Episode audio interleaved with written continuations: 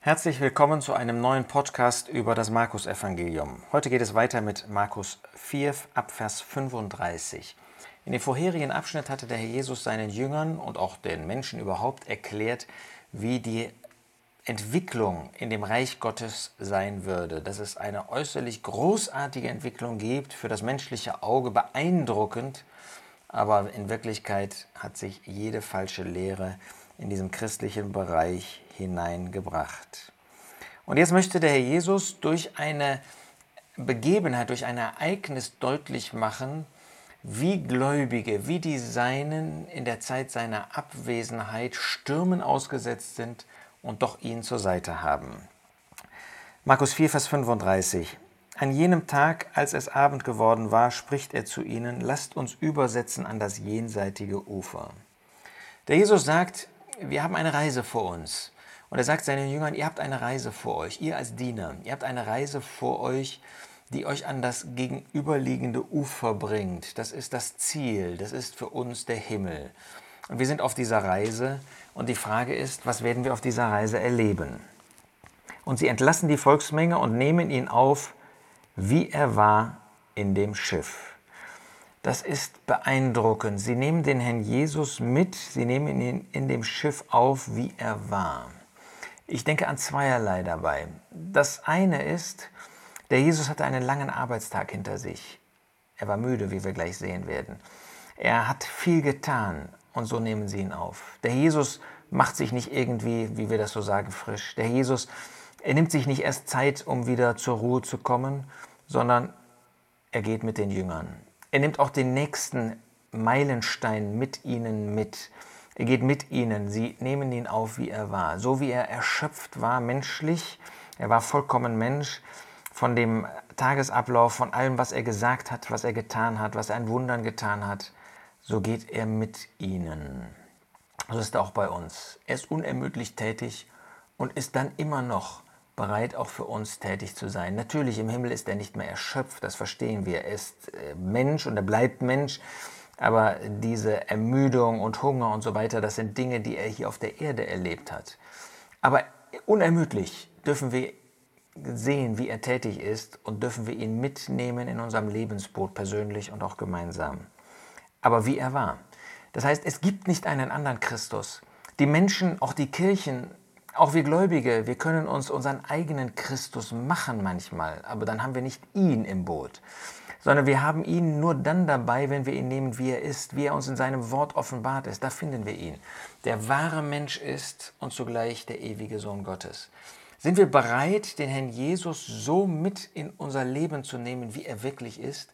Sind wir bereit, auch anzuerkennen, wer er wirklich ist? Nicht der Liebe Jesus, das ist er nicht. Ja, er ist voller Liebe tätig, aber er ist Licht und Liebe. Er ist in, vollkommenem, in vollkommener Heiligkeit, ist er auch in meinem, in deinem Leben tätig, auch in unserem gemeinschaftlichen Leben. Und zugleich in Liebe. Beides ist ein wunderbares Paar bei ihm aber wir können ihn nicht uns selbst bauen, wenn ich das in Ehrfurcht sagen darf. Sie nehmen ihn mit, wie er war. Und andere Schiffe waren bei ihm. Das ist interessant. Die Schiffe waren nicht bei ihnen, sondern bei ihm. Das heißt, äh, da waren auch noch andere. Lasst uns das nie vergessen, dass es auch noch andere Schiffe gibt, dass es auch noch andere gibt, die bei ihm sind. Das heißt, wir haben keinen Exklusivanspruch auf ihn, weder persönlich ähm, noch in irgendeiner Hinsicht gemeinschaftlich. Es gibt auch andere, die mit ihm sind. Und das dürfen wir dankbar anerkennen und das dürfen wir auch zur Kenntnis nehmen. Entscheidend ist, dass er in deinem, in meinem Boot dabei ist.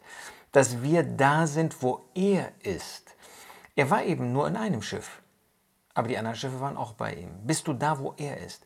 Bist du in deinem persönlichen Leben ganz in der Nähe des Herrn Jesus? Sind wir in unserem gemeinschaftlichen Leben ganz in der Nähe des Herrn Jesus? Und es erhebt sich ein heftiger Sturm und die Wellen schlugen in das Schiff, sodass das Schiff sich schon füllte.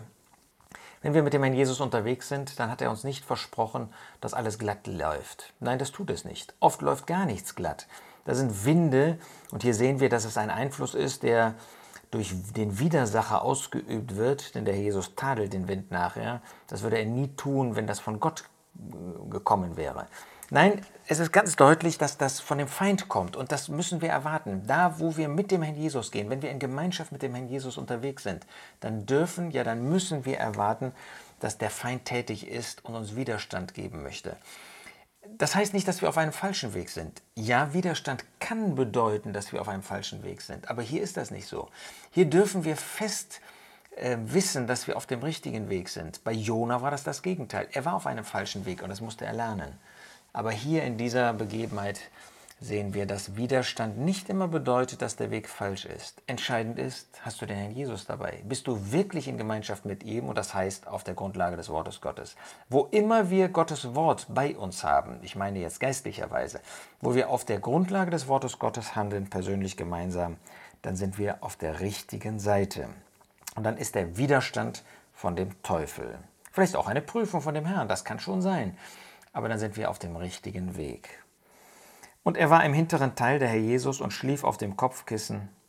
Der Jesus war wirklich müde. Das ist beeindruckend. Soweit ich das sehen kann, ist das die einzige Begebenheit, wo wir finden, dass der Jesus wirklich geschlafen hat.